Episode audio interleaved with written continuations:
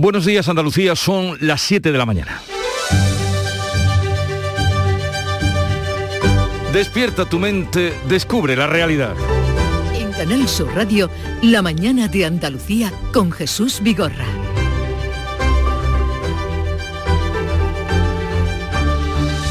Ya sea por la intensidad de la sexta ola o por la virulencia de la variante Omicron, el caso es que lejos de remitir los contagios se incrementan. Casi 80.000 casos en un día hasta alcanzar este lunes la tasa de 609 contagios por 100.000 habitantes, mientras que aquí en Andalucía la tasa se sitúa en 392. Pero tampoco es consuelo. Esta es la situación a la espera de la reunión hoy de la Comisión de Salud y mañana la de Pedro Sánchez con los presidentes autonómicos. La Junta pide una ley de pandemias según el presidente Juanma Moreno, pero no mayores restricciones, mientras que en Cataluña se plantean volver al toque de queda durante la noche y poner limitaciones de aforos y reuniones de no más de 10 personas. Así nos disponemos a recibir el solsticio de invierno que entrará hoy a las 4 menos un minuto de la tarde, con lluvia, y esto es lo mejor, sobre buena parte de Andalucía.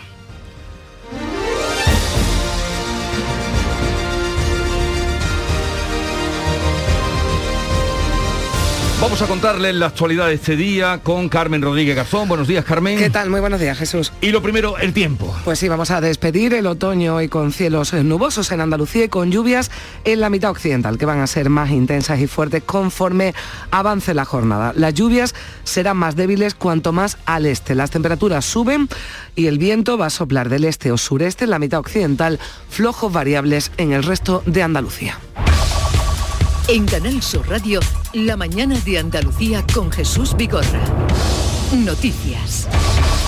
A tres días de la Nochebuena los contagios se disparan en Andalucía, también en todo el país. La Junta lanza una serie de recomendaciones de cara a las celebraciones navideñas. Sí, como apuntabas antes, la tasa de incidencia en nuestra comunidad roza ya los 400 casos por 100.000 habitantes y hay provincias como Córdoba que se acercan a los 500, es decir, el riesgo extremo. El número de casos notificados este lunes, 8.621, es el mayor de esta sexta ola. Los hospitalizados casi llegan a 600. Si superaran los 1.000, el Consejo de Salud, Jesús Aguirre, asegura que la Junta sí se plantearía nuevas restricciones. De momento, lo que ha hecho es publicar una serie de recomendaciones que pasan por limitar a dos núcleos familiares las cenas de Nochebuena y Nochevieja, con un máximo de 10 a 15 personas, o que las cabalgatas de Reyes discurran por avenidas amplias para evitar aglomeraciones. No recomendamos que haya cabalgatas, sino que nosotros, a sabiendas de que va a haber cabalgatas, lo que ponemos son las condiciones higiénico-sanitarias óptimas.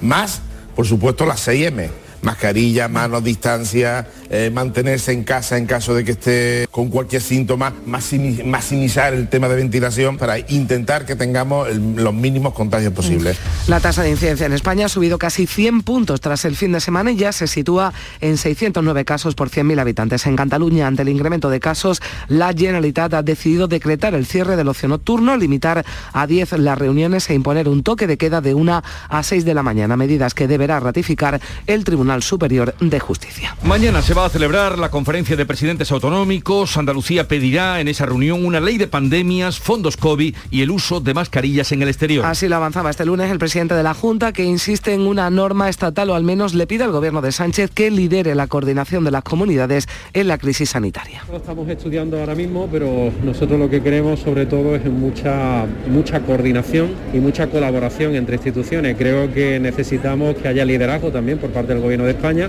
que tomemos decisiones comunes entre todas las comunidades autónomas y sobre todo y fundamental que intentemos trasladar a la sociedad que hay que tener mucha prudencia en estas navidades. A pesar de que la presión hospitalaria es bastante más reducida que en olas anteriores, el presidente andaluz trasladará también la necesidad de contar con un fondo COVID en 2022 que permita afrontar los gastos derivados de la atención sanitaria generada por la pandemia. El presidente de la Junta, una vez más, descarta un adelanto electoral en Andalucía tras la ruptura del pacto entre Partido Popular y Ciudadanos en Castilla y León. Se adelantan las elecciones al próximo 13 de febrero. Sí, Juanma Moreno asegura que las circunstancias son distintas, que aquí la relación entre los socios es buena y que la apuesta es seguir haciendo frente a la pandemia y a la recuperación económica hasta agotar la legislatura.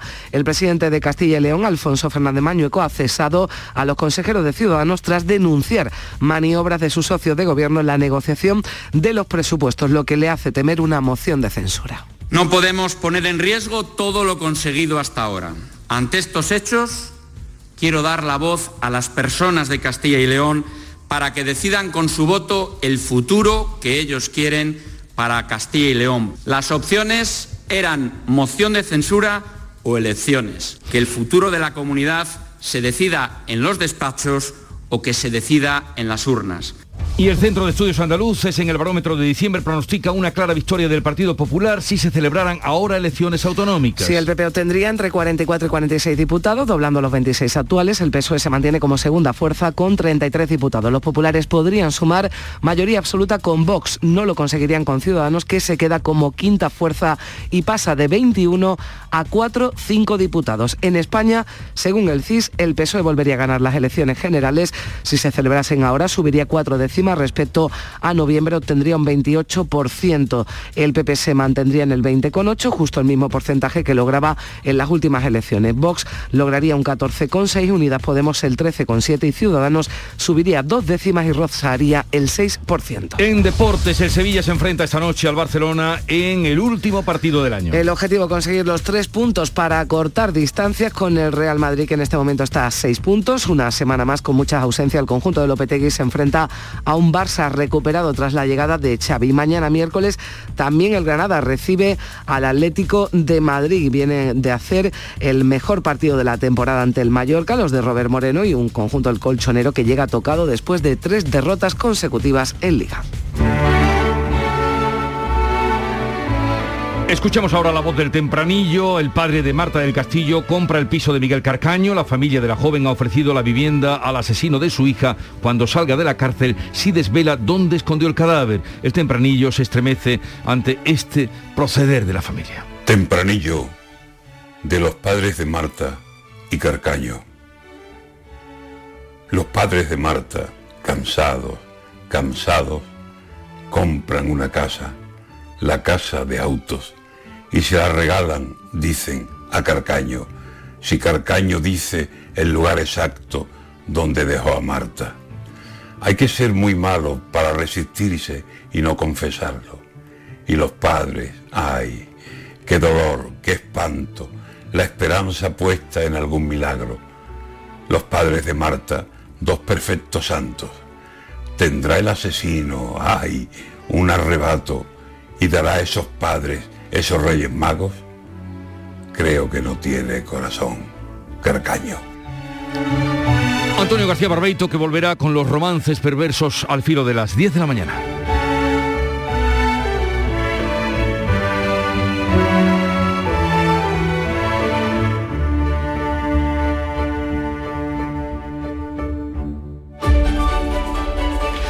Les contábamos las noticias del día, enseguida entramos en su desarrollo, pero antes, ¿cómo afronta el día de hoy la prensa? Ana Giralde, buenos días. Buenos días, las cabeceras provinciales coinciden todas en titulares por el aumento de los contagios, también con la evaluación de ese primer día del certificado COVID en la hostelería.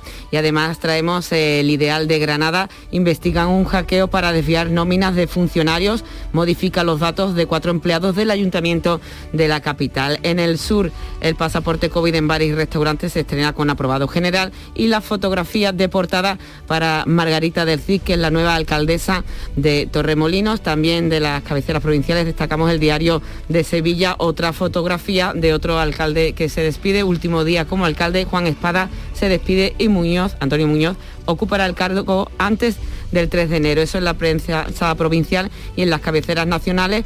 En el país leemos Cataluña prevé el toque de queda contra la explosión de contagio. La incidencia llega a 600 puntos y Aragones propone restricciones al ocio nocturno. Es la primera de las comunidades que pide restricciones más fuertes y en el mundo destacamos eh, la encuesta de Sigma 2, el 80% solo cenará en Nochebuena con la familia más cercana y casi el 60% de los españoles ha cancelado comidas de empresa o con amigos. Y finalmente eh, la portada de ABC dedica toda la portada a Alfonso Fernández Mañueco, que rompe con Ciudadanos y titula El Partido Popular llama a las urnas en Castilla y León para acercar a Sánchez. Primera entrega de la prensa en nuestro programa de hoy y la mañana que comenzó la mañana Andalucía a las 5 con Charo Padilla.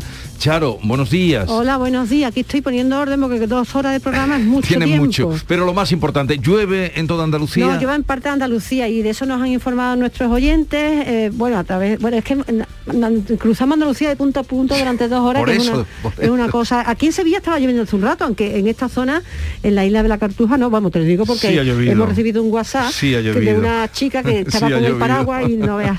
Bueno, y hemos estado con María Luisa, que, que pertenece al coro eh, de una escolanía de Huelva, hemos estado con Ramón, que trabaja en Málaga en unos viveros y estaba con los aguacates, igual que otra amiga de, de Málaga, eh, que se llama Claudia, que trabaja en una fábrica de aguacate. Y también nos ha servido mucho hablar con Antonio, que trabaja de conservación de carretera en la A92 y así que nos tiene atentos a... En esa zona no, no ha llovido nada. Y así que la carretera perfectamente. Entonces lo, lo tenemos todo controlado, no te preocupes, le digo, Gorra, que si hay alguna cosa que yo tenga que contarte, el club de los primeros eh, No son los primeros, menos. los primeros que se enteran. Ya saben ustedes, comienza a las 5 de la mañana, la mañana de Andalucía con Charo Padilla de 5 a 7 y luego retomamos nosotros para contarles la actualidad del día. Aquí vendo la suerte, mañana sale y está premiado. Mis ojos tienen que verte por tres puñales atravesados. La fortuna Pero eso será mañana. nueva, Esta nueva, ¿eh? Esta- Es- está- ha sido especial para este año, para el sorteo de este año. Eso será mañana a partir de las ocho y media, como siempre, mañana de radio a tope. Ahora vamos a contarles la actualidad que pasa por cómo los datos de la pandemia están subiendo, siguen subiendo y dejan un panorama preocupante. La tasa en Andalucía se sitúa ya en casi 400 casos por 100.000 habitantes. Carmen. Sí, la Consejería de Salud actualizaba este lunes los datos de la pandemia del fin de semana en Andalucía, notificaba 8.621 nuevos infectados, la mayor cifra de contagios de esta sexta ola y seis muertes más por COVID. Con estos datos se eleva la tasa de incidencia a 392 casos por cada 100.000 habitantes en 14 días. Córdoba roza el riesgo extremo, con cerca de 500 casos. El resto de provincias, salvo la de Almería, están por encima del riesgo alto, es decir, de la tasa 300. En los hospitales hay 595 pacientes con COVID, 107 se encuentran en la UCI. El consejero de Salud ha insistido en que de momento la presión hospitalaria es aceptable y que no se plantean restricciones, salvo que el número de hospitalizados supere el millar. Eso sí, la Junta ha publicado este lunes recomendaciones para las celebraciones navideñas. Por ejemplo, propone el consejero de Salud que como máximo se reúnan 10-15 personas, dos núcleos familiares. También recomienda que las cabalgatas de Reyes discurran por avenidas amplias para evitar aglomeraciones. Máximo dos núcleos familiares de una forma distanciada, con mucho cuidado y preferentemente cada núcleo en su mesa y que no sobrepase los 15, 20 comensales. En cabalgata, avenida ancha, eh, que sea lo más larga posible, que no se concentren los niños, que sea lo menos, y que si no, que sean estáticas. Bueno, las recomendaciones del consejero de salud, mientras que el Ministerio de Sanidad también ha actualizado este lunes los datos de la pandemia en España durante el fin de semana. Beatriz y ha, Galeano. y ha notificado casi 80.000 nuevos contagios desde el viernes y 85 muertes. La tasa COVID está en nuestro país en 609 casos por cada 100.000 habitantes. La Comisión de Salud Pública se reúne hoy con todos esos indicadores al alza. Todas las comunidades autónomas, excepto tres, se encuentran en riesgo alto o muy alto de contagio. Cataluña ya ha anunciado que va a pedir al Tribunal Superior de Justicia que autorice el cierre del ocio nocturno, el toque de queda de 1 a 6 de la mañana y limitar las reuniones a 10 personas. La incidencia del COVID va a seguir subiendo durante las próximas dos o tres semanas, no por la variante Omicron, sino por la Navidad. Se tomen las medidas que se tomen, es lo que ha dicho Fernando Simón, director del Centro de Coordinación de Alertas y Emergencias Sanitarias, que alerta de que además la atención sanitaria está al límite, la atención primaria. Independientemente de lo que decidan las autoridades, ya sabemos lo que hay que hacer y nos recordaba Simón. Mascarillas, distancias, no mezclar grupos o ventilación. Muy difícil que antes de- del 10-15 de enero esto empiece a bajar. No solo por la evolución que estamos observando, sino por las fiestas que vienen. Si hay que comer con dos chaquetas, pues se come con dos chaquetas, pero con las ventanas abiertas. La Organización Mundial de la Salud recomienda cancelar las celebraciones de Navidad. Es mejor que estar de luto mañana, ha dicho de forma tajante el director general de la Organización Mundial de la Salud, Tedros Adhanom, tras confirmar que la variante Omicron está infectando a personas ya vacunadas o que se han recuperado del COVID. Su propagación se acelera día a día por todo el mundo. Hay evidencias consistentes de que Omicron se extiende significativamente más rápido que la variante Delta y es más que probable que personas que hayan sido vacunadas o hayan superado la COVID puedan infectarse o reinfectarse. Juanma Moreno ha insistido en la necesidad de una ley de pandemias y así lo trasladará a la conferencia de presidentes convocada para mañana, Ana Giraldez. Al menos el presidente de la Junta ve necesario que el Gobierno de España dote al conjunto de las comunidades de un marco regulatorio común o coordine las actuaciones de cara a la pandemia. Después de casi dos años desde el primer caso de COVID en España, es difícil de explicar, dicen desde el Gobierno andaluz, que a estas alturas cada comunidad autónoma tenga que acudir a los tribunales de justicia para validar las medidas que se adoptan en cada territorio. Una situación que no solo genera disparidad de criterios, sino que retrasa la aplicación de las decisiones. Al mismo tiempo, y a pesar de que la presión hospitalaria es bastante más reducida que en olas anteriores, el presidente andaluz va a trasladar la necesidad de contar con un fondo COVID 2022 que permita afrontar los gastos derivados de la atención sanitaria generada por la pandemia. Yo creo que es necesaria una ley de pandemia. Es evidente que desde el punto de vista normativo y desde el punto de vista legislativo llevamos dos años arrastrando la incapacidad e ineficacia de este gobierno, que no ha sido capaz de plantear una iniciativa para que no haya 17 modelos distintos de lucha contra la pandemia. Creo que es algo necesario, necesitamos seguridad jurídica y solo lo puede hacer el gobierno de España. Andalucía pedirá junto a otras comunidades volver al uso obligatorio de las mascarillas también en exteriores. Se reclama prudencia y responsabilidad a la población. Y la vacunación como parapeto contra los contagios aquí en Andalucía avanza a buen ritmo. Hasta ahora ya se han administrado 15 millones de dosis. Y a partir de hoy los padres de los niños de 8 años ya pueden pedir cita para que sus hijos se pongan la primera dosis. El próximo día 27 se abre el plazo para la tercera dosis de refuerzo a los menores de 60 años. Ese día podrán pedirla a las personas de 59. Además, ya se ha abierto la cita para aquellos eh, trabajadores esenciales menores de 60 que se pusieron las dos dosis de AstraZeneca. Aunque con las tres dosis administradas sigue existiendo riesgo de contagio, la evolución siempre será más benévola. Quien no se vacune tiene hasta 13 veces más probabilidades de terminar en la UCI. En los lugares de vacunación se mezclaban ayer personas que recibían la primera y también la tercera dosis. Yo vengo a, a la primera porque anteriormente no vine. La primera. Que es la tercera dosis, sí. Y la primera vacuna y me voy porque me lo voy a poner porque me voy de fuera de aquí. El impacto que estamos teniendo es menor por el tema, pienso que de las vacunas principalmente. Y hablando de vacuna, la Agencia Europea del Medicamento autoriza la de la farmacéutica norteamericana Novavax. Los estudios señalan que ofrece una protección del 90%. Los primeros viales se espera que lleguen a Europa en el primer trimestre del año que viene. Normalidad en el primer día del pasaporte COVID en la hostelería aquí en Andalucía. En algunos locales tenían dudas, sobre todo por la obligatoriedad también en las terrazas, aunque en general no ha habido problemas. Los hosteleros se han adaptado a esta nueva norma y han pedido a sus clientes el pasaporte pasaporte. Desde la Federación de Empresarios de Hostelería de Andalucía han avisado, eso sí, de que la aplicación móvil para comprobar la autenticidad del código QR no ha funcionado en determinados momentos. Casi 3 millones de personas se han descargado ya el pasaporte COVID en Andalucía. Esto nos contaban hosteleros y clientes. No nos han pedido, no nos han pedido nada.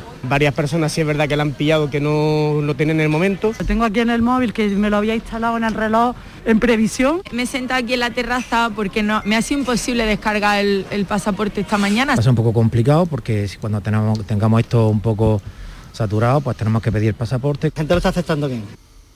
El rey emérito ha dado negativo en la prueba PCR a la que ha sido sometido este lunes. Se le ha sometido a la prueba porque estuvo con el tenista Rafa Nadal tras un partido del Mallorquín el fin de semana en Abu Dhabi. Nadal anunciaba ayer que había dado positivo en coronavirus y que se reunió con don Juan Carlos. Según fuentes de Zarzuela, el rey emérito se encuentra bien. Ya en el programa político, Juanma Moreno ha descartado, lo ha vuelto a hacer, un adelanto electoral en Andalucía después de que el pacto de gobierno entre Partido Popular y Ciudadanos se haya roto en Castilla y León. Sí, dice Moreno que aquí las circunstancias son distintas, que la relación entre los socios es buena y que la apuesta es seguir haciendo frente a la pandemia y a la recuperación económica. Sigue hablando de agotar la legislatura. Eh, adelanto electoral en Andalucía no va a haber, y no va a haber porque las circunstancias que vivimos en Andalucía son completamente distintas a las que está viviendo mi compañero Alfonso Fernández Mañueco. En Andalucía tenemos una buena relación con Ciudadanos, hay un gobierno estable tenemos proyectos por delante y vamos a intentar agotar la legislatura. Desde Ciudadanos, el vicepresidente Juan Marín lanza un mensaje de tranquilidad, asegura que tanto el presidente como él ponen los intereses de los andaluces por encima de las siglas. Estoy totalmente convencido que vamos a agotar la legislatura. Confío en la palabra del presidente, igual que él confía en la mía, pero sobre todo eh, lo que ponemos por encima de cualquier cosa es a los andaluces. El presidente de la Junta de Castilla y León, recordamos, reúne hoy a su nuevo Consejo de Gobierno después de que ayer destituyese a los consejeros nombrados por Ciudadanos, incluido el vicepresidente. Anuncia elecciones autonómicas para el 13 de febrero, un año y tres meses antes de lo previsto. El Centro de Estudios Andaluces en el barómetro de diciembre pronostica una clara victoria del Partido Popular si se celebraran ahora mismo elecciones autonómicas. El Partido Popular obtendría entre 44 y 46 diputados, doblando los 26 actuales. Según esta encuesta, se lleva así los votos que pierde Ciudadanos, que pasa de tercera fuerza política más votada a quinta. El PSOE se mantiene como segunda fuerza con 33 diputados, Vox se situaría como tercera con entre 12 y 13 escaños y Unidas Podemos como cuarta y lograría entre 11 y 12. En virtud de estos resultados, el Partido Popular podría sumar mayoría absoluta con Vox, no lo conseguiría con Ciudadanos. El presidente de la Junta, Juanma Moreno, figura como el político más valorado con una nota que supera el 6. Por primera vez aparece en esta encuesta y entre la más valorada, la que previsiblemente será la candidata de Vox en Andalucía, Macarena Olona. Eso sí, no logra el, aproba, el aprobado, obtiene un 4,56. Y dos apuntes más, relevos en dos ayuntamientos. Margarita del Cid es ya oficialmente la nueva alcaldesa de Torremolinos, mientras que Juan Espadas toma posesión a las 9 de la mañana como senador y este lunes se ha despedido como alcalde de Sevilla. La mañana de Andalucía. Imagina por un segundo que el 22 de diciembre te toca la lotería de Navidad. ¿Con quién te gustaría celebrarlo? ¿A mí? A mí con Angelines, que empezamos compartiendo pupitre en parvulitos y, y, y míranos, si acabamos de cumplir los 50. Si me toca, que me toque con ella. Compartimos la suerte, con quien compartimos la vida. 22 de diciembre, sorteo de Navidad. ¿Y a ti? ¿Con quién te gustaría celebrarlo? Loterías te recuerda que juegues con responsabilidad y solo si eres mayor de edad. Manolo, ¿estás pensando lo mismo que yo? Pues claro, Ana, estoy pensando en los romeros de Alanís. Jamón, paleta, caña de lomo y embutidos de bellota son su especialidad. Y ya hay que ir disfrutando. Como siempre me lees el pensamiento. Ahora mismo entro en shop.losromerosdealanís.com y en dos días tenemos nuestro jamón en casa. Pero ibérico de bellota, ¿eh, Ana? Los romeros de Alanís. De nuestras dehesas a tu mesa. Autónomos, motor de Andalucía. Representan hasta el 25% del empleo en nuestra tierra. Con su esfuerzo construyen la mejor marca Andalucía. Ayudarlos es nuestra vocación en la Confederación de Empresarios de Andalucía, CEA. Infórmate en autónomos.cea.es. Campaña subvencionada por la Consejería de Empleo, Formación y Trabajo Autónomo. Y a esta hora vamos con Paco Reyero, es la hora de repasar la prensa, el kiosco. Paco, buenos días. Buenos días Jesús, 722, dos minutos por encima de las 7 y 20, entre las nuevas medidas anti-COVID ante la reunión mañana del Gobierno Central y las comunidades y el ajetreo político, la varaunda tras la convocatoria de elecciones en Castilla y León para el próximo 13 de febrero. Así viene la prensa hoy en News Diario, también en el Confidencial y en El Mundo, las comunidades que empiezan a dictar restricciones tras el peor fin de semana de contagios desde enero. Cataluña va a pedir al Tribunal Superior de Justicia que ratifique el toque de queda de 1 a 6 de la mañana. Seguimos en News, la sexta ola colapsa los centros de atención primaria. Es una cadena y después van los hospitales, afirman en este diario. En el país, el resto de las autonomías excluyen por ahora medidas más drásticas. En el debate hablan de los hosteleros, lo acabas de comentar, porque el Supremo va a revisar las indemnizaciones por sus pérdidas en la cogobernanza, abriendo así la puerta a las compensaciones del Estado por los uh, cierres y reducción de aforos. Hay mucho malestar en el sector. El confidencial eh, los expertos reclaman medidas eficaces y proporcionadas teniendo en cuenta el momento actual, acelerar la tercera dosis y descongestionar la atención primaria también lo consideran eh, clave. También en el confidencial, Estados Unidos que recomienda no viajar a España por el alto riesgo de contagio. Para ese digital, Marta García ayer titula su columna de opinión o no otra vez no. Y en esa columna leemos un presidente, en este caso Sánchez, que sale a tranquilizar y a alertar al mismo tiempo no parece lo que necesita una población ya confundida por una nueva ola de contagios diferente a las demás. En el español, el salto de 100 puntos tras tres días sin datos desata el miedo pre-Navidad y el mundo, que ofrece una encuesta en portada de Sigma 2, en el que se ofrecen distintos datos. Por ejemplo, este casi el 60% de los españoles ha cancelado ya comidas de empresa o de amigos. Uno de cada tres, uno de cada tres encuestados de españoles se hará un test antes de las fiestas. Esto con respecto a las medidas y a la sensación social creada ante la nueva situación del COVID y en cuanto a la convocatoria electoral que, como tú decías, es uh, otra revolución, la convocatoria electoral de Castilla y León. Hay opinión, hay información variada. Por ejemplo, el diario.es considera que este adelanto electoral aboca al país ya a dos años de campaña y aleja los pactos de Estado, ese momento de cercanía que parecía mantenían el PP y el gobierno de Pedro Sánchez. Y en ese mismo digital desvelan la expeditiva llamada de Mañueco, el presidente de Castilla y León, a Igea, su socio de Ciudadanos. Hola Paco, que sepas que estás cesado tú y todos los consejeros de Ciudadanos. Una llamada muy agradable a lo que se ve. En La Razón creen que hay razones de peso para un adelanto electoral, titulando El PP precipita los comicios para frenar el pacto PSOE-Ciudadanos, que daría aliento a los uh, partidos provinciales. Ya emergen, ya menudean esos uh, partidos de la España vaciada, uh, por ejemplo, Soria ya, el 13F, Laboratorio de la España vaciada, titula La Razón,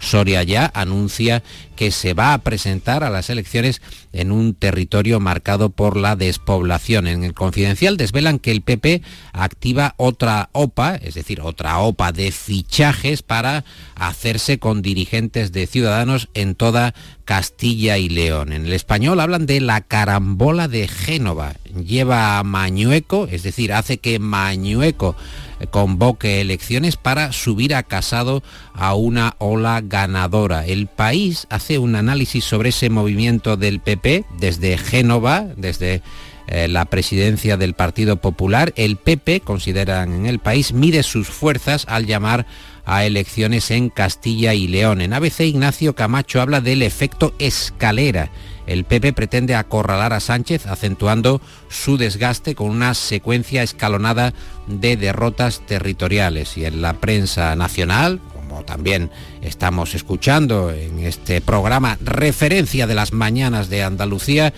que destaca que Moreno, el presidente andaluz, se mantiene firme en convocar las elecciones en octubre o cuando acabe la legislatura. Y también tiene reflejo en la prensa de hoy, en los periódicos, el regreso, la aparición del rey emérito el rey emérito que ha dado negativo y el español que informa de lo que titula el pacto de dos reyes, Felipe Felipe VI que acepta que Juan Carlos vuelva en febrero. El país y ABC eh, consideran y destacan que RC ha destituido a Trapero por desconfianza, el jefe de los Mossos de Escuadra, un año después de su reincorporación, que de nuevo abandona el cargo. El debate nos cuenta cómo es la flota espacial de Elon Musk para conquistar Marte. Es un reportaje interesante. El, el, multimillonario, elegido persona del año por la revista Time, ha hecho de SpaceX su empresa, una compañía rentable y dominadora en la nueva carrera espacial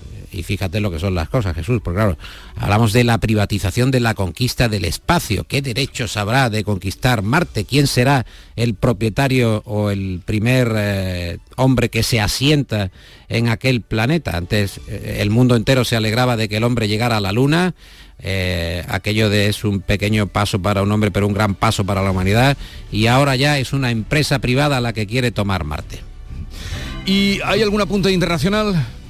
Bueno, ya sabes que hay mucho comentario sobre Boric, este joven presidente chileno Hay editorial del país y también el español que titula de una manera más analítica, eh, dice en el español, así ve Chile el triunfo de Boric tras reunirse con Piñera, sin crecimiento no cubrirá expectativas. Pero como estamos ya en tiempos de Navidad, Jesús, vamos a ir eh, con estándares navideños, por ejemplo este Do They Know It's Christmas? Es decir, ¿saben ellos que es Christmas? Hablando de los lugares del mundo donde no se sabe muy bien si es Navidad o no. Esta banda que creó Bob Geldof en 1984 con gente como Bono, como Sting o como Spandau Ballet.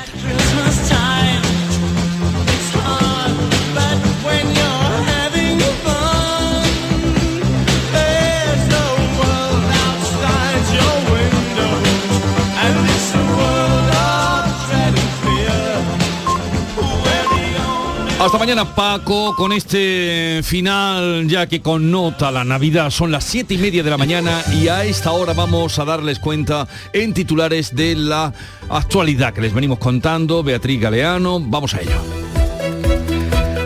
La Comisión de Salud Pública se reúne este martes con todos los indicadores al alza. En Andalucía la incidencia está ahora mismo en 392 casos por cada 100.000 habitantes, en España 609. Los presidentes de varias comunidades, entre ellos el andaluz Juanma Moreno, van a pedir mañana al Gobierno una ley general para imponer medidas comunes que eviten los contagios. De momento Andalucía no plantea restricciones y se pide prudencia de cara a las fiestas navideñas. La Junta ha publicado recomendaciones como que solo se reúnan dos núcleos familiares Cataluña sí quiere imponer restricciones, pedirá a la justicia el aval para imponer el toque de queda, restringir aforos o cerrar el ocio nocturno. La Agencia Europea del Medicamento autoriza la vacuna de la farmacéutica norteamericana Novavax. Los estudios señalan que ofrece una protección del 90%, utiliza una tecnología diferente a Pfizer y Moderna y no necesita mantenerse a temperaturas bajo cero. Es la quinta vacuna aprobada en la Unión Europea. A partir de hoy, los padres de los niños de 8 años ya pueden pedir cita para la vacunación. Y el próximo día 27 se abre el plazo para que las personas de 59 años puedan recibir la tercera dosis de refuerzo. Todavía quedan en Andalucía 500.000 personas sin vacunarse. El rey emérito ha dado negativo en la prueba PCR tras tras haber estado con Rafa Nadal. El tenista se ha contagiado de COVID, almorzó con don Juan Carlos tras un partido en Abu Dhabi. Desde el Palacio de la Zarzuela se indica que el rey emérito se encuentra bien. Crisis de gobierno en Castilla y León. El Partido Popular rompe con su socio de Ciudadanos. Ambos se acusan de traición. Ciudadanos ve detrás la mano del Partido Popular Nacional. En Andalucía ambos partidos defienden el buen funcionamiento de su coalición de gobierno. El Pleno del Senado aprueba este martes el proyecto de ley de presupuestos generales del Estado para 2022. Y lo hará sin cambios después de que su presidente Ander Gil haya decidido que no se someterán a votación las siete enmiendas que recogían la bajada del IVA de las peluquerías. El gobierno alegó que afectan al equilibrio presupuestario. Cinco mujeres han sido asesinadas por sus parejas o exparejas en tan solo una semana en España. En enero se pone en marcha el Observatorio sobre el Feminicidio. Incluirá no solo los asesinatos, sino todas las formas de violencia contra la mujer, como las agresiones sexuales, la trata o los matrimonios forzados. Y recordemos qué tiempo tendremos para hoy. Tenemos hoy cielos nubosos con precipitaciones en la mitad occidental de Andalucía que van a ser más intensas y fuertes a medida que avance la jornada. Las lluvias serán más débiles cuanto más al este suben las temperaturas, los vientos soplan del este, en la mitad occidental flojos variables en el resto.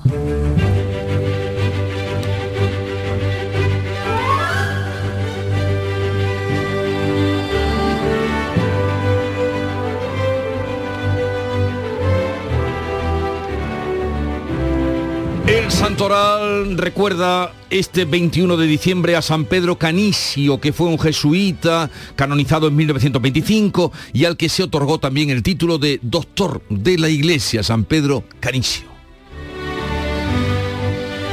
21 de diciembre de 1890, Buffalo Bill llegó a Barcelona con el circo en el que demostraba sus habilidades durante su gira por Europa.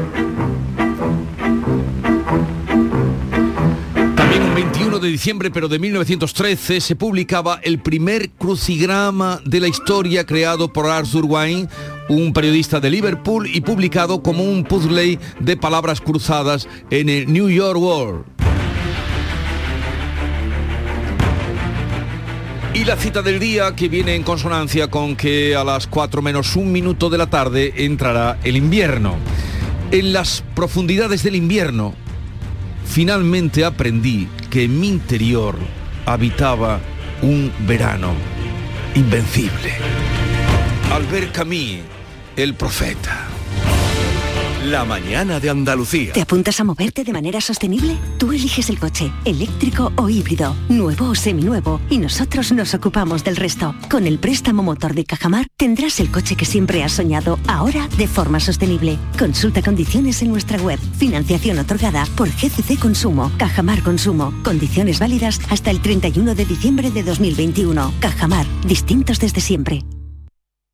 Frutos secos Reyes, mucho más que pipas. Disfruta con nuestra deliciosa variedad de frutos secos, snacks y golosinas en los más de 35.000 puntos de venta que tenemos en Andalucía o en frutosecorreyes.es. Ah, y ahora con tu pedido a partir de 20 euros, te los llevamos a casa gratis. Frutos secos Reyes, tus frutos secos de siempre. Las claves económicas con Paco Bocero. Paco, buenos días. Buenos días Jesús, ¿qué tal? A ver, ¿qué claves tenemos para hoy? Pues mira, como comentábamos ayer, estamos en una semana condicionada por la evolución de Omicron y con muchos nervios por todas partes. De hecho, los mercados financieros de medio mundo tuvieron una mala jornada eh, por el virus, aunque en cada uno de ellos eh, pareció haber raciones concretas. Por ejemplo, en Estados Unidos del, rechazo al plan de infraestructura de su presidente Joe Biden hasta la ligera bajada de tipos de interés que se dio en China, apenas cinco décimas en su tipo de referencia que es más o menos nuestro Euribor. Lo cierto es que el nerviosismo ha cundido por todas partes. Uh -huh. Y como dijo ayer un analista de la firma Lean Securities, muchos inversores están hiperventilando con las noticias sobre la evolución de Omicron, noticias que de cualquier forma tuvieron un par de reversos positivos en el plano empresarial. El de Moderna, por ejemplo, que anunció que una tercera dosis de su vacuna es muy efectiva y segura contra Omicron, y el de Pfizer, que también anunció en Le Monde resulta perdón, resultados preliminares positivos. O sea que el mundo del dinero parece que está muy nervioso ante Omicron, ¿no, Paco? Eh, pues sí, a tenor de lo que vimos ayer, bastante. Las expectativas económicas se han ido contrayendo por el lado del consumo en la etapa más importante del año. Y claro, las previsiones sobre las marchas de las economías para el año próximo comienzan a ponerse en tela de juicio, a pesar de que no hemos acabado este todavía por la incertidumbre existente. ¿no? Pero claro, debemos entender que no es solo el mundo del dinero, los mercados o los agentes económicos o como queramos llamarlo. Esta es una situación que no se esperaba hace un mes, aunque siempre habrá quien diga, ya lo advertimos. No obstante, hay cuestiones para repasar y esperar noticias importantes de hoy o al menos interesantes. Bueno, pues venga, vamos con ellas. Mira, vamos a comenzar por nuestro escenario. El Consejo de Ministros aprobará hoy el proyecto de reforma de la ley concursal, con el que se pretende facilitar la reestructuración de empresas viables y mejorar los procedimientos de insolvencia. Recordemos que la moratoria concursal está en vigor hasta el 30 de junio del año próximo. No obstante, también hay que recordar que esa reforma de la ley está incluida en el plan de recuperación, transformación y resiliencia que el Gobierno envió a Bruselas.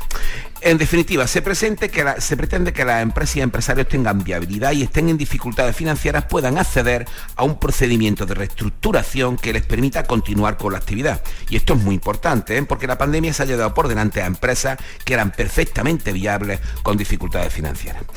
Lo opuesto a las empresas zombies, que son precisamente las que siguen atadas a la respiración asistida financiera, entre otras cosas, sin que realmente sean viables.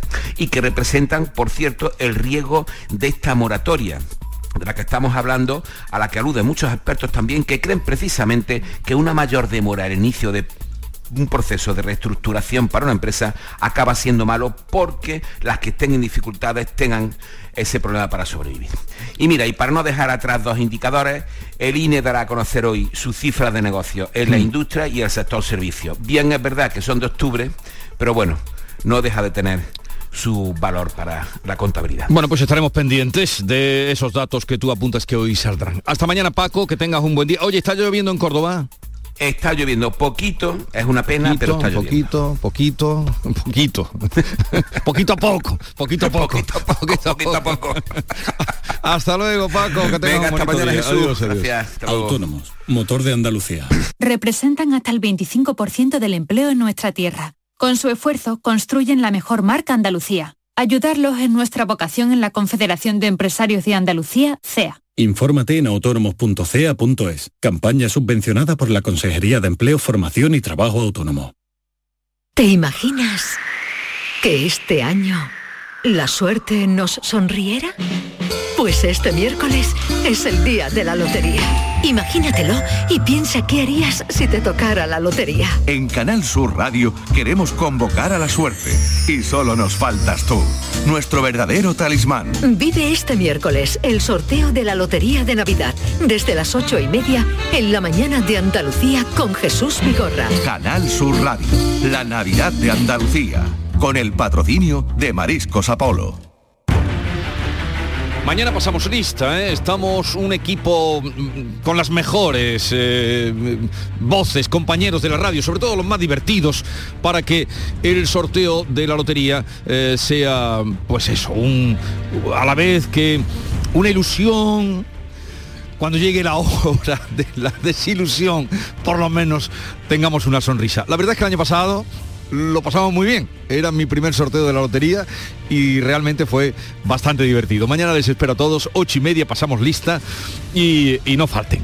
Vamos con otros asuntos que completan la actualidad de este día. En Sevilla un padre ha denunciado a la madre de sus dos hijos menores que se los ha llevado para, entre otras cosas, evitar vacunarlos contra el COVID. Pilar González. La madre se llevó a los niños desde Sevilla a Jerez a principios de noviembre. Trataba de conseguir el respaldo judicial para no vacunar a sus hijos contra el coronavirus y también contra otras vacunas que tiene El jueves el juez le dio la razón al padre y la custodia temporal de los dos niños que tienen 12 y 14 años. Y desde ese día nada sabe de ellos. Tan solo esta comunicación entre letrados que cuenta el abogado del padre Javier Tucedo.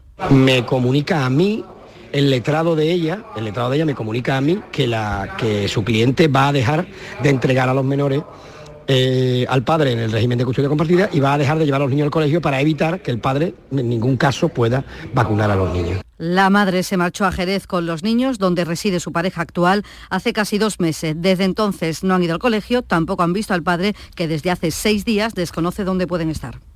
Mañana miércoles entra en vigor la lista, la conocida como nueva ley del suelo, de la que están pendientes decenas de municipios andaluces y también particulares.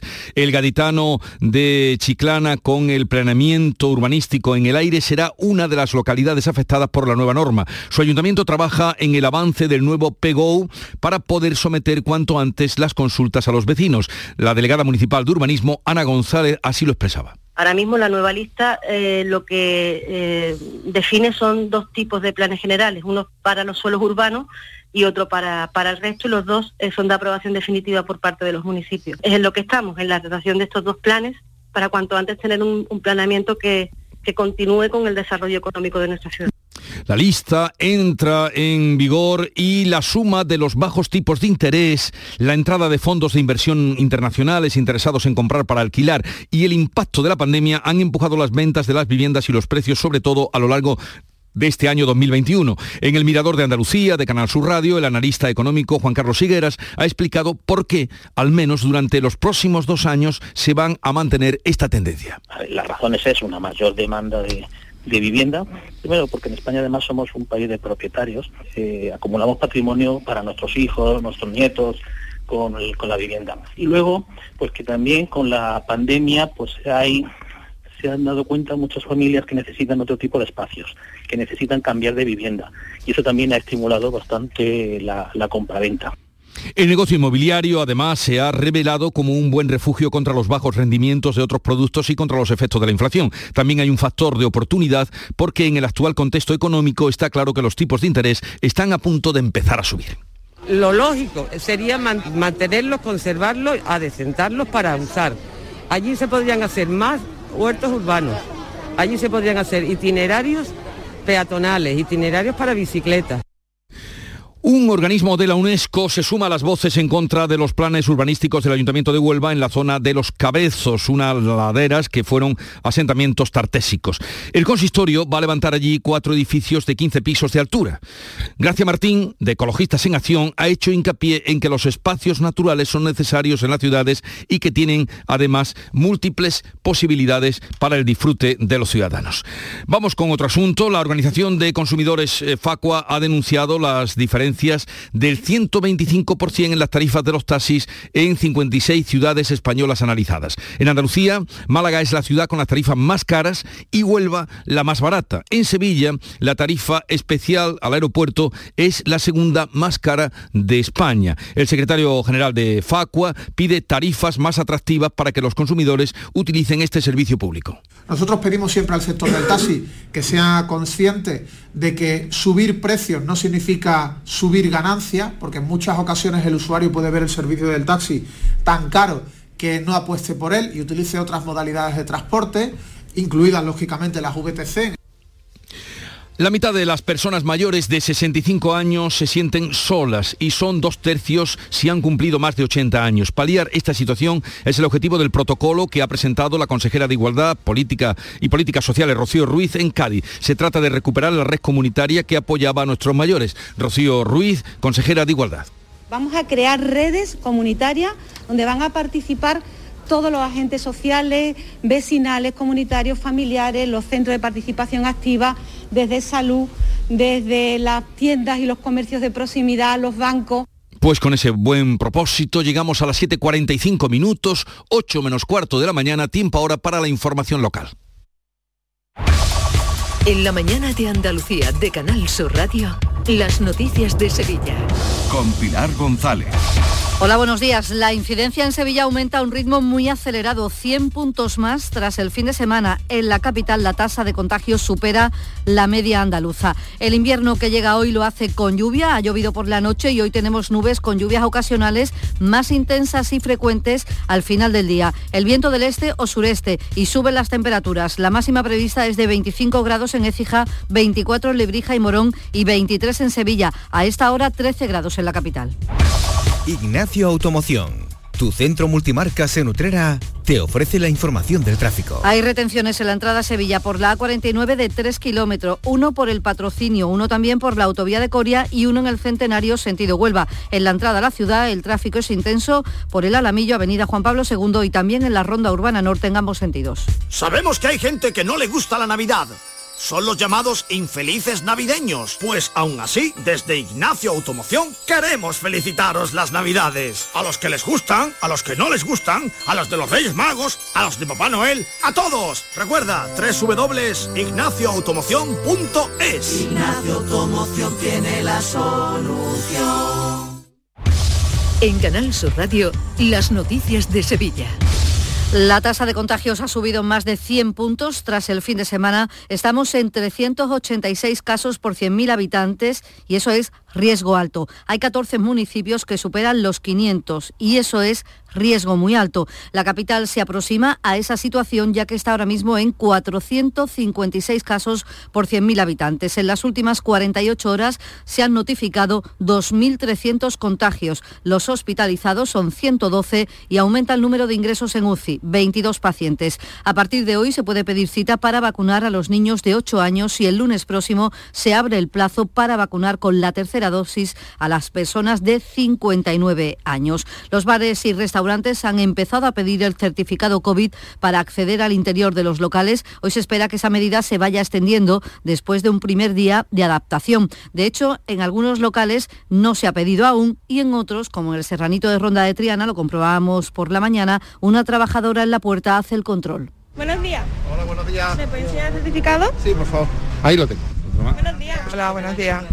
Sí, bueno, en el momento que es obligatorio antes de entrar, en verano ya lo utilicé en Portugal para todos los sitios de interior y no me ha parecido extraño ni nada bien, exigente de lo normal, que lo soliciten. Buenos días. ¿Se el certificado? Muchísimas gracias. La Universidad de Sevilla y la Pablo de Olavide piden también el pasaporte COVID en sus cafeterías y comedores. Solo en la Espalense hay 22. Y Sevilla es la provincia andaluza con más agresiones a trabajadores sanitarios. Y el año del confinamiento ha sido el peor. Un informe de comisiones obreras cifra en casi 3.400 las agresiones verbales, la mayoría verbales, quiero decir, y 666 han sido físicas. Esto en los últimos 14 años. Solo en 2019, cuando la mayoría de las citas eran telefónicas, se produjeron cerca de 400 agresiones y la mayoría en la capital.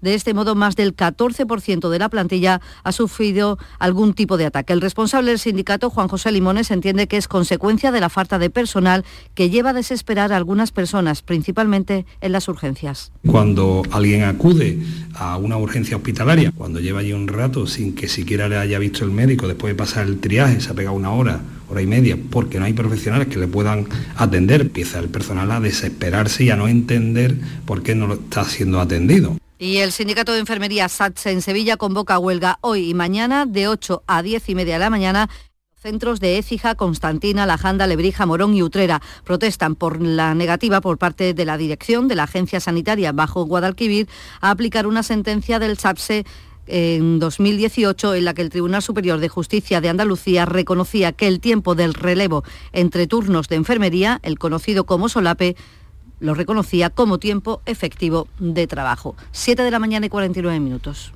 Queda muy poco para la llegada de la Navidad. Encuentra todo tipo de decoración para Navidad en Plástico Sur. En Plástico Sur tenemos de todo lo que puedas imaginar. Juguetes, decoración, hogar, alimentación, hostelería y a precios inigualables. Además, en plásticosur.com estrenamos web y lo hacemos con un 5% de descuento en la primera compra. Plástico Sur, la mayor superficie para empresas y autónomos en Sevilla. Encuéntranos en el Polígono Industrial Los Girasoles o en www.plásticosur.com. La voz de un sabio que para saber de Sevilla le preguntó al giraldillo por los lugares más bellos del barrio de Santa Cruz. Y este le respondió, con aires de azar, maestranza y catedral, la hostería del Laurel has de visitar, y en ella sus tapas, vinos y demás viandas probar. La Hostería del Laurel. Visítanos en Plaza de los Venerables 5 o a través de nuestra web lahosteriadellaurel.com. Porque si le preguntas al giraldillo, Hostería del Laurel, no te la dejes atrás. Las noticias de Sevilla. Canal Sur Radio. La alcaldesa de Sevilla en funciones, Sonia Gaya, tiene hasta el 3 de enero para convocar el pleno del ayuntamiento que investirá a Antonio Muñoz como alcalde mm, de la ciudad tras la renuncia de Juan Espadas, que hoy toma posesión como senador. Lo hace tras despedirse este lunes del sillón de la alcaldía, asegurando que su proyecto político continúa terminaremos este mandato mucho mejor de lo que hemos visto en esta crisis y en esta situación de pandemia, que es lo que quiere la ciudad, que es lo que quiere Sevilla, tener eh, oportunidades de futuro. Gracias, que les vaya muy bien eh, eh, en lo personal, que continúen trabajando por la ciudad de Sevilla, estoy seguro que lo harán. Espada se fundía en un abrazo con Antonio Muñoz, el próximo alcalde de la ciudad, y se iba agradecido y satisfecho. En la oposición ha habido reproches por el cambio de fecha de la renuncia, pero en general han coincidido los grupos en valorar la entrega de espada a la gestión de la ciudad. Desde el Grupo Popular, Juan de la Rosa, su portavoz, mira ya al próximo equipo de gobierno local tenderle desde el Grupo Popular la mano a su equipo de gobierno, al nuevo equipo de gobierno, e intentar desbloquear esas cosas que se le han quedado en el tintero, los cinco barrios más pobres de España, los asuntos de sociedad, la poca defensa que ha habido de temas nacionales como la S40, la red de metro, las conexiones de aeropuerto con Santa Justa. Y cambiamos de asunto. Un padre de Mairena del Aljarafe ha denunciado a la madre de sus dos hijos, que tienen 12 y 14 años, por la desaparición de los menores. A principios de noviembre la mujer se marchó a Jerez, donde reside su pareja, y dejaron de ir a su colegio de Tomares mientras ella trataba de conseguir el respaldo judicial para no tener que administrar a sus hijos ni la vacuna contra el COVID ni el resto que tiene pendientes. Pero el juez le ha dado la razón al padre y también la custodia temporal. La resolución se conoció el pasado jueves y desde entonces los niños están en paradero desconocido. Lo ha contado Canal Sur Javier Toucedo, que es el abogado del padre. Han desaparecido, puede que sea de ahora, pero que los niños llevan sustraídos desde primeros de noviembre. Y el padre lleva siempre a sus hijos desde primeros de noviembre. Y la madre lleva sin llevar a los niños al colegio todos los daños que se le han generado a los menores, llevan produciéndose desde, desde primero de noviembre de 2021. Y el Tribunal Superior de Justicia de Andalucía ha confirmado una sentencia que condena a cinco años de cárcel a un hombre de 48 por abusar sexualmente de un adolescente de 14 años que era amigo de su hijo. El auto considera probado que aunque sin violencia hubo penetración anal tres veces con un menor. Y la economía sevillana va a cerrar el año con un crecimiento del 4,5%, algo por debajo de lo previsto debido a las últimas circunstancias de la pandemia y también a la subida de los precios, sobre todo de la energía. La directora del estudio, elaborado por el Colegio de Economistas y la Universidad Loyola, Carmen Delgado, asegura que todos los indicadores señalan hacia un mayor crecimiento en los próximos meses para subir el que viene, el año que viene, un 5%. La previsión es un crecimiento, un crecimiento del 4,5% para la provincia y eh, un unos indicadores que se están mostrando con, cierta, eh, con cierto alivio y con cierta eh, tendencia al crecimiento también. Y último día de venta de lotería de Navidad. Hoy hasta las 12 de la noche este año se ha vendido más lotería y hemos visto colas para comprar desde el mes de noviembre. De hecho, en el Gato Negro, en la Avenida de la Constitución, solo se venden décimos de la máquina y el propietario de la Administración de Pastor Irandero, Antonio Carneado, también lo ha vendido todo. La venta de, lotería que tenía yo eh, destinada para por, ventanilla eh, se me ha agotado prácticamente desde finales de noviembre, principios de diciembre he tenido que solicitar más, más consignación de lotería para afrontar y poder vender en estos días y también se me ha agotado. Ya lo único que me queda son las devoluciones de, hermandades, de empresas, etcétera. El OCE de Barrio, iniciativa, impulsada por el Ayuntamiento de Sevilla, lleva a tres barrios a mate hoy martes una decena de cuentos inspirados en las plantas y las aves de la zona. Se trata de la culminación del proyecto Fábulas Quiméricas. Y en la Catedral, concierto de órgano de Navidad a las 8, entrada gratuita con invitación. A esta hora 11 grados en Coripe, 12 en Utrera, 11 en Cazalla, 13 grados en Sevilla. Escuchas La mañana de Andalucía con Jesús Vigorra, Canal Sur Radio. Aquadeus, el agua mineral natural de Sierra Nevada, patrocinador de la Federación Andaluza de Triatlón, les ofrece la información deportiva.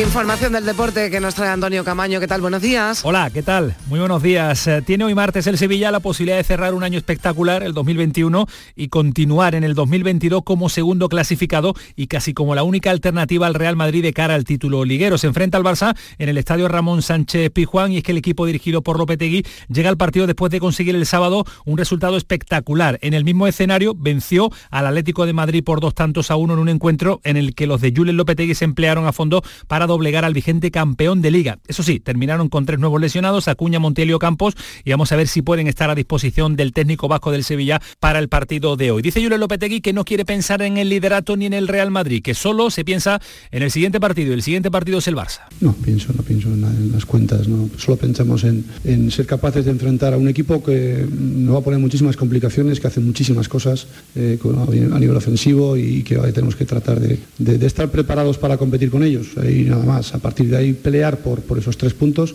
con la ilusión y la ambición de hacer un gran partido, sabiendo de la necesidad también de hacer un gran partido, eh, porque ante un rival como estos no te vale hacer un buen partido. Eh, tienes que hacer un gran partido para competir con ellos, y no es imposible. Un Barcelona mejorado, como dice Julen Lopetegui, que llega después de la victoria importante del pasado fin de semana en el estadio del Barça contra el Eche. Partido donde se vio de inicio al canterano Jugla como nueve, marcó y seguirá de inicio por delante del que fuera sevillista Luke de Jong. Seguramente se verá un once bastante parecido con la vuelta de Piqué después de cumplir ciclo de sanción y por otro lado Nico el canterano en mejor forma que Frankie de Jong parece que seguirá en el banquillo ya que la normativa exige tener siete jugadores del primer equipo en el 11 y en caso de expulsión de uno de estos sería alineación indebida. Xavi lo tiene claro. El Sevilla, el rival de hoy en el Sánchez Pijuán es uno de los grandes. Sí, bueno, el Sevilla no hay dudas que es un equipo grandioso diría yo. Es espectacular la plantilla, cómo trabajan, muy buen equipo, muy buen equipo. Sí, claro, pero valen tres puntos igual. Es decir, el día del Elche también es un rival muy difícil, que nos cuesta, que nos costó. El equipo también se, de alguna manera se reveló ante el resultado del 2 a 2. Estuvimos bien en los últimos minutos, dominamos el partido otra vez. Incluso marcando el 3-2 estuvimos en campo contrario dominando, que era lo que nos faltó el día de Osasuna. Pues vamos mejorando, vamos creciendo.